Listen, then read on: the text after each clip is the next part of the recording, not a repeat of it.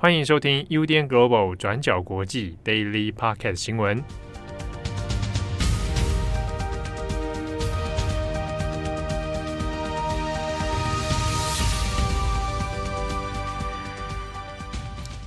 欢迎收听 UDN Global 转角国际 Daily Podcast 新闻。我是编辑惠仪，我是编辑佳琪。今天是十月二十七号，星期三。看到二十七号，我就觉得说马上就要十一月了，我觉得很可怕。今天就要过了，你已经快要满一年了。对，十一月的时候满一年，你已经满一年了。对，我在十月中的时候满一年，很快。时间感很怪，就是觉得说好像进来很久了。对，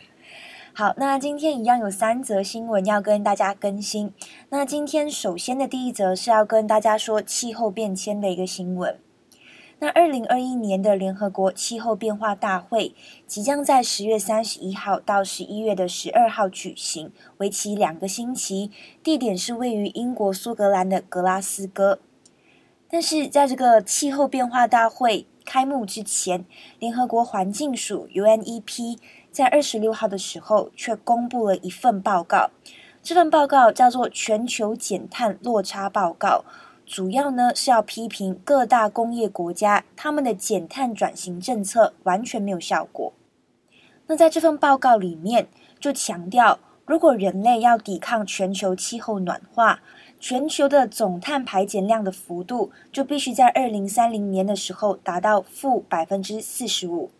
但是就目前的趋势来看，二零三零年的减碳结果却只有负百分之七点五。所以，如果我们从现有的成果来看，我们的理想目标如果是把气候增温的幅度控制在摄氏一点五度以内，那么我们不仅达不到这个目标，也很有可能在这个世纪末，也就是二零九九年，我们的气候将会增加摄氏二点七度 C。那报告的形容也就是这是灾难性的气温上升。那联合国的秘书长古特雷斯他就把这样子的一个调查结果。描述为是对世界各国领导人敲醒的一个警钟，但重点就在于说，各国虽然说要制定就是减碳行动，但是却没有反映在他们实际的政策或者是行动上面。那根据联合国的报告，虽然有一百多个国家承诺要在这个世纪末中叶左右来实现净零排放，但是目前各国相关的计划都是含糊不清的。那例如，报告就有点名说，很多国家在制定国内的气候相关计划当中，都把净零排放的这个行动推迟到二零三零年之后。所以，是不是真的可以实现净零的承诺，是被打上一个大大的问号的。那我们原本以为，去年跟今年因为疫情的关系，各国封城，很有可能是会对我们的环境稍微友善一点的。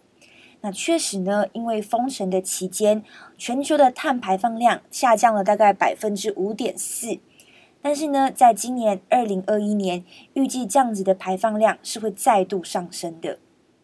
那针对这样子的一个现象，联合国环境规划署的主任就表示，气候变迁呢，已经不再是一个未来的问题，而是一个现今就必须要正视跟解决的问题。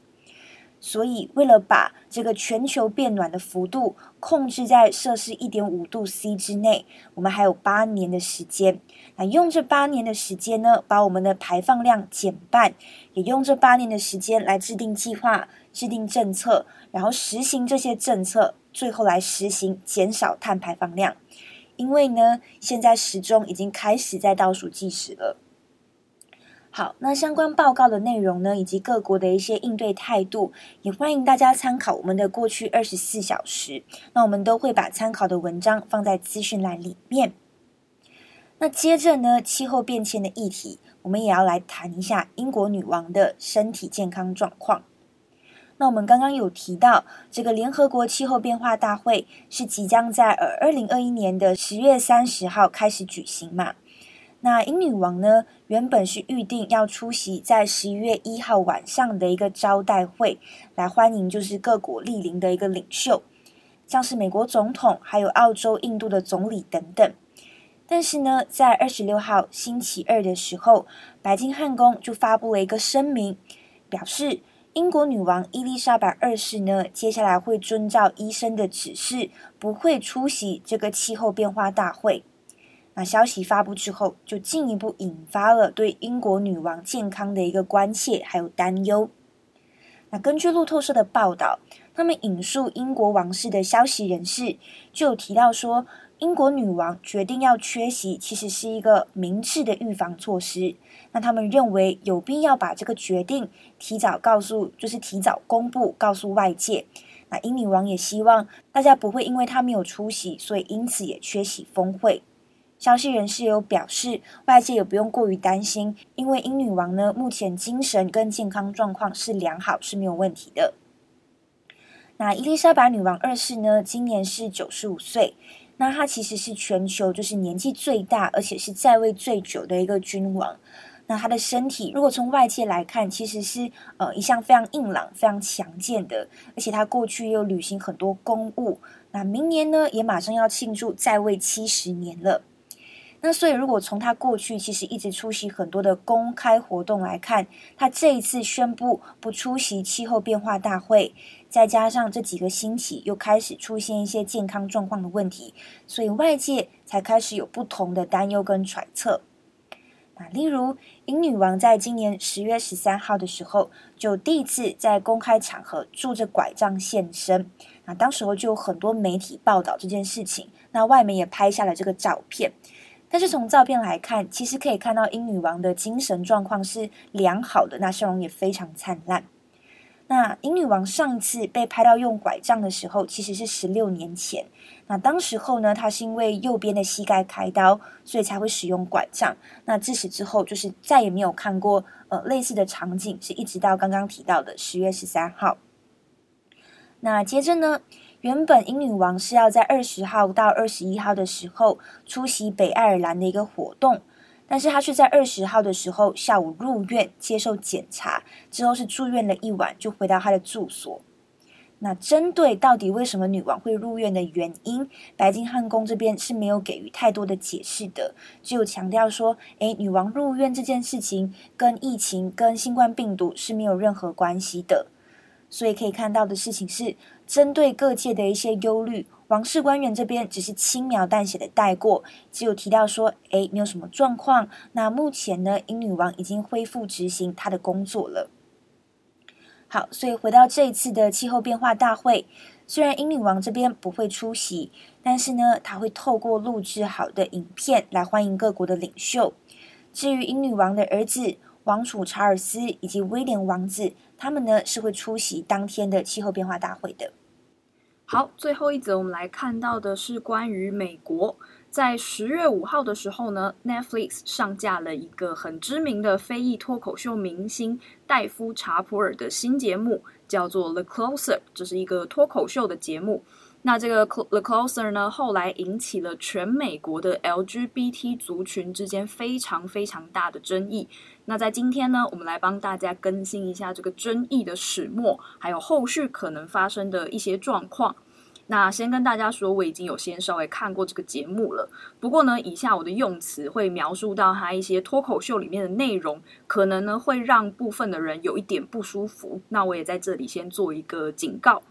那其实呢，就在《The Closer》这个脱口秀的里面，可以看到说，戴夫查普尔他的很多笑话其实是品质很高的，那密度也是很高的。不过可以看出来，在这一次这个《The Closer》这个节目里面呢，其实主要还是以他跟 LGBT 社群之间的种种互动来当成基础所写的一些笑话。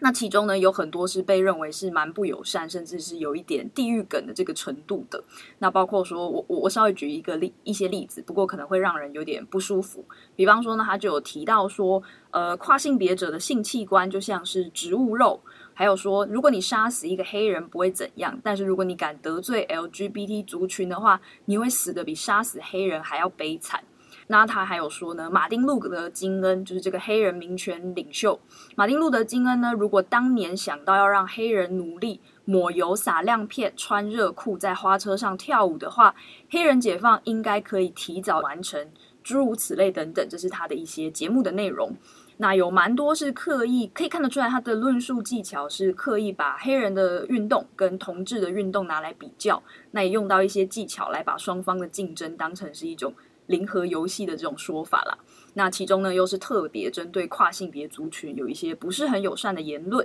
那还有一些比较严重的梗，我这边就没有列出来。那我目前也不会特别建议大家去看啦。如果真的想看，可能之前需要先有一点心理建设，有一个 trigger warning 这样子。那只不过呢，这一集的内容在 Netflix 上释出之后，当然就引起美国社群非常非常大的舆论争议。那除了呢，对查普尔本人的不满之外，其实还有另外一个战场，就也凸显出更多的问题是在于营运方 Netflix 平台的这个应对方式。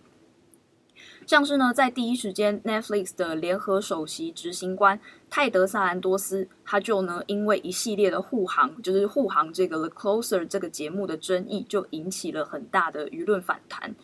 那比方说呢，他就有提到说，他们自家过往有做过很多同志友善的节目啊，像是那个性教育 （sex education） 啊，或者是汉娜盖兹比的脱口秀。汉娜盖兹比是一个女同志的脱口秀喜剧演员啊，那他们也上架了他的节目啊，等等。那他也指出说了，Closer 其实并没有逾越过这个言论自由的这一条界限，所以他看不出来有什么理由必须要把这个节目给下架这样。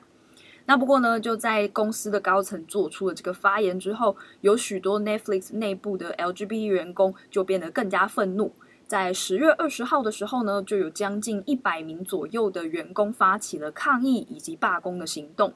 那不过后续又引发了更多的问题，比方说呢，就有一名员工他因为参与了这一波的行动遭到开除，他被泄露公司内部决策消息给外媒当成一个理由，那他就直接遭到了 Netflix 的解雇。那这也被外界认为呢，是一个 Netflix 对这一些抗议的员工做成的一个杀鸡儆猴的行动。那不过呢，双方的争议就当然都还在持续当中啦，整个论战也都还没有结束。像是戴夫查普尔呢，他昨天也出面在自己的 Instagram 上发表了一段声明。那首先呢，他就表示说自己并没有意图要跟整个 LGBT 社群对立的。他也是认识很多很有爱心啊、很友善的这些 LGBT 的朋友，他自己也有很多这样子的朋友。那接着呢，他就说：“我也希望我的听众不要因为近期的这一些争议去责怪 LGBT 社群，这跟他们是没有任何关系的，这只跟 Netflix 的利益有关，还有到底我能说什么跟我不能说什么这些界限有关，是跟 LGBT 族群是没有什么直接关系的。”但是呢，戴夫查布尔他也同时强调说，他其实蛮想要跟 Netflix 的 LGBT 员工面对面谈谈。那另外，他也暗示说，他觉得自己现在处处于一个被社会大众取消的一个状态。他就说呢，如果你们想要跟我谈谈，可以，但是我不会屈服于任何人的要求。他的说法是，有很多媒体报道说我被邀请去跟 Netflix 的跨性别员工交谈，但我拒绝了。但是呢，那那不是真的，那不是真的报道。其实呢，如果他们邀请我，我一定会接受的。虽然我对于我们现在正在讨论的内容感觉到很困惑，因为呢，这些 LGBT 员工说他们希望在 Netflix 有一个安全的工作环境，但看起来呢，好像我是唯一一个再也不能够进 Netflix 的人了。那另外，他也提到说，对于跨性别社群呢，如果你们想要见我，我很愿意，但我有一些条件。首先呢，如果你没有从头到尾看过我的节目，你就不能来。那第二个呢，是说你必须要在我选择的时间来到我选择的地方来参加这一次的会谈。那再来第三个，你必须要承认汉娜盖茨比的喜剧节目一点都不好笑，就是其实就是等于说他还是在强调坚守自己的立场，并不认为说自己的节目有哪一些的问题等等。那他最后呢，也提到自己目前已经被拒绝邀请出席一些电影节了。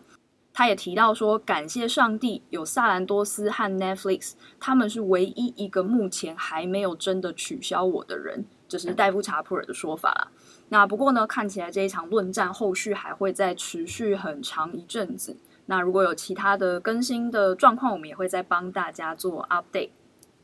好，那以上是今天的几则新闻。诶，在这边我也回应一下，之前有听友留言，就是他有提到说十月二十号的声音听起来稍微有点不太一样，是不是换设备？嗯，就答案是对的。我们 就是因为我们有很多台笔电，所以我们常常会轮流用不同的笔电，所以稍微声音会有一点点不一样。但详细的原因我们还在查询当中，因为我们其实是用同一支麦克风啦。对，同一支麦克风，但是不确定不同的笔电是不是有不同的效果，还在测试当中。嗯、因为像有时候用我的笔电，它就会有一种收讯不良的，嗯，会有滋滋声。对对对对，像用你像用可能之前的有一些会比较声音会比较闷，对对，像我那台声音就会比较闷。然后用七号的，可能是因为七号的电脑是最常使用的，所以大家可能听到标准声就是七号的笔电，相对稳定一点。对对对。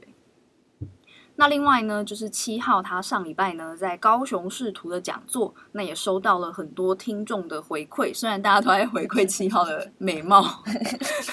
对啊，但是除此之外呢，他也有提到说有听友特别来表达，就是对于我跟慧仪的一些鼓励跟支持。那我们在这边也非常感谢大家，谢谢大家。对啊，大家可以多鼓励我们，多给我们一些赞美。那如果有抖内，好像也不错。抖内赞美，抖内抖内也很好。对，我记得之前啊，我有一次在说，我有看中华一番，然后我就发现那一集有一个听众，他就跑去抖内那个木棉花直播，哦，他就是抖内说我是听转角国际才来的，那我就想说，你可以抖内我们啊，不用抖内木棉花，可是没有办法直接抖内我们啊，也是啊，可以可以，我我也不知道想一个可以抖内的机制。好了，那以上就是今天的节目内容，我是编辑佳琪，我是编辑慧仪，我们下次见，拜拜，拜拜。感谢你的收听，想知道更多详细资讯，请上网搜寻“转角国际”。